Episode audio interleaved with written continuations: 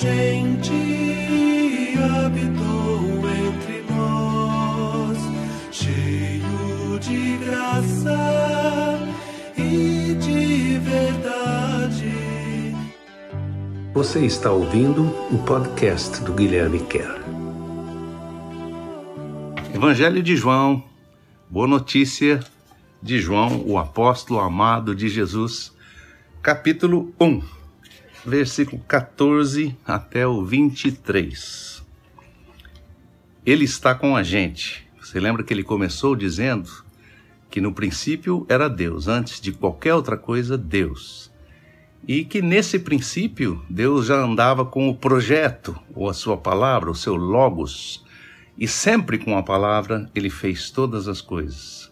Ele criou todas as coisas pela palavra do seu poder, que essa palavra era uma pessoa. O projeto começa assim, o versículo 14. O projeto se tornou uma pessoa de carne e osso e veio morar com a gente, e nós pudemos apreciar o brilho da sua glória brilho singular como do único diretamente gerado no Pai, esbanjando bondade e verdade. Então, a primeira coisa sobre o projeto é que ele se tornou uma pessoa. E aí ele fala, nesse sentido, João também fala da encarnação, mas não fala com os detalhes dos outros evangelistas, com os detalhes que Lucas, por exemplo, tem, ou que Mateus também tem. Ele simplesmente diz: ele se tornou uma pessoa, esse projeto se encarnou como um homem. João testemunhou a respeito dele e essa era a mensagem que João proclamava com toda a força. Essa pessoa é aquela da qual eu dizia que ele é muito mais importante do que eu. Vem depois de mim, porque ele existe muito antes de eu existir. Ele é tão completo que todos nós temos bebido da sua bondade infinita. Porque os mandamentos vieram por meio de Moisés, a graça bondosa e a verdade vieram por meio do Messias, Jesus.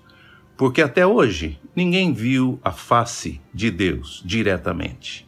Mas o único gerado por Deus, esse único que vive no mesmo nível que ele, é ele que nos revela quem Deus é.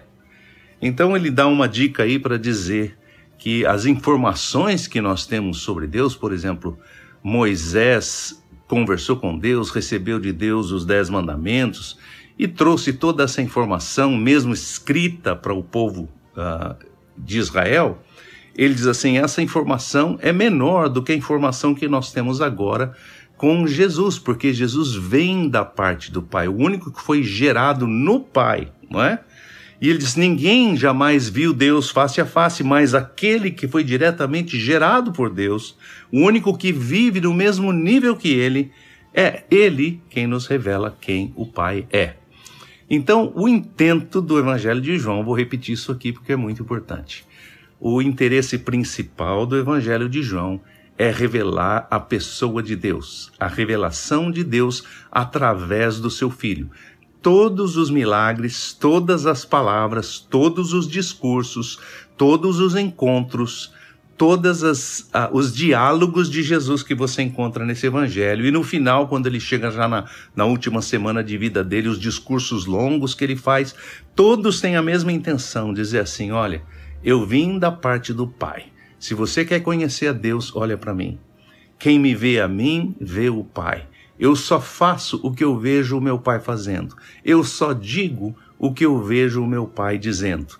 E eu digo isso, sabe por quê? Porque não existe nenhum outro ensinador, nenhum outro professor, nenhum mestre, nenhum líder religioso em nenhum outro tempo que possa se comparar com essa singularidade de Jesus. Ninguém jamais veio e disse assim: Eu sou um com o Pai. Eu trago a revelação plena do Pai. Eu faço o que o Pai faz, eu falo o que o Pai está falando.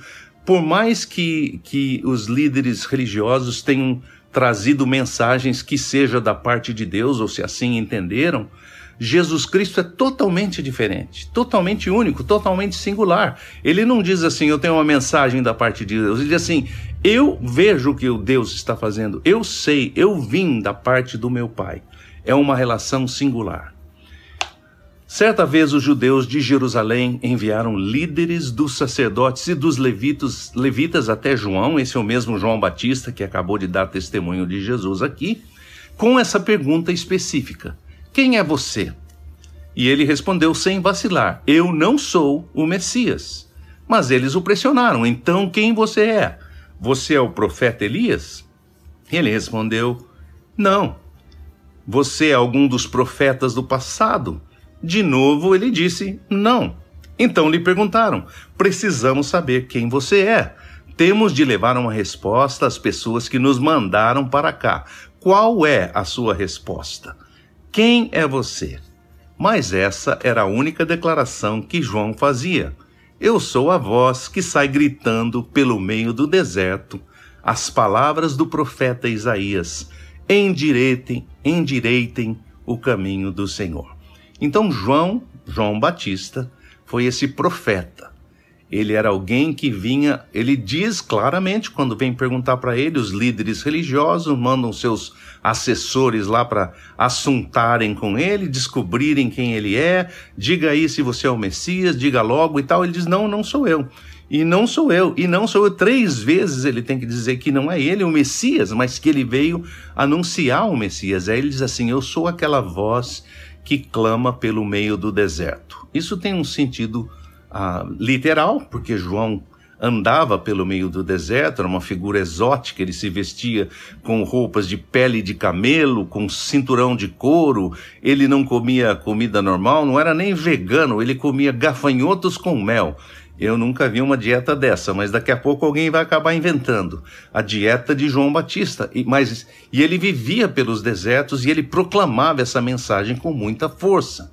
Eu vim clamar no meio do deserto: endireitem o caminho do Senhor. O Senhor vai passar por esse caminho, acertem esse caminho. A vida de você está fora do esquadro. Ponham no lugar, porque vem vindo o Rei, vem vindo o Senhor. Eu não sou ele, mas eu anuncio que ele vem vindo.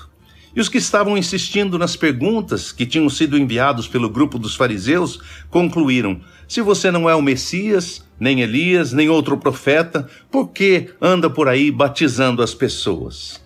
Mas João foi mais afiado. Eu batizo com água, mas no meio de vocês está se levantando alguém que vocês não conhecem, alguém que vem logo depois de mim alguém que merece tanta honra que não me sinto digno de ajudá-lo a tirar as sandálias dos seus pés.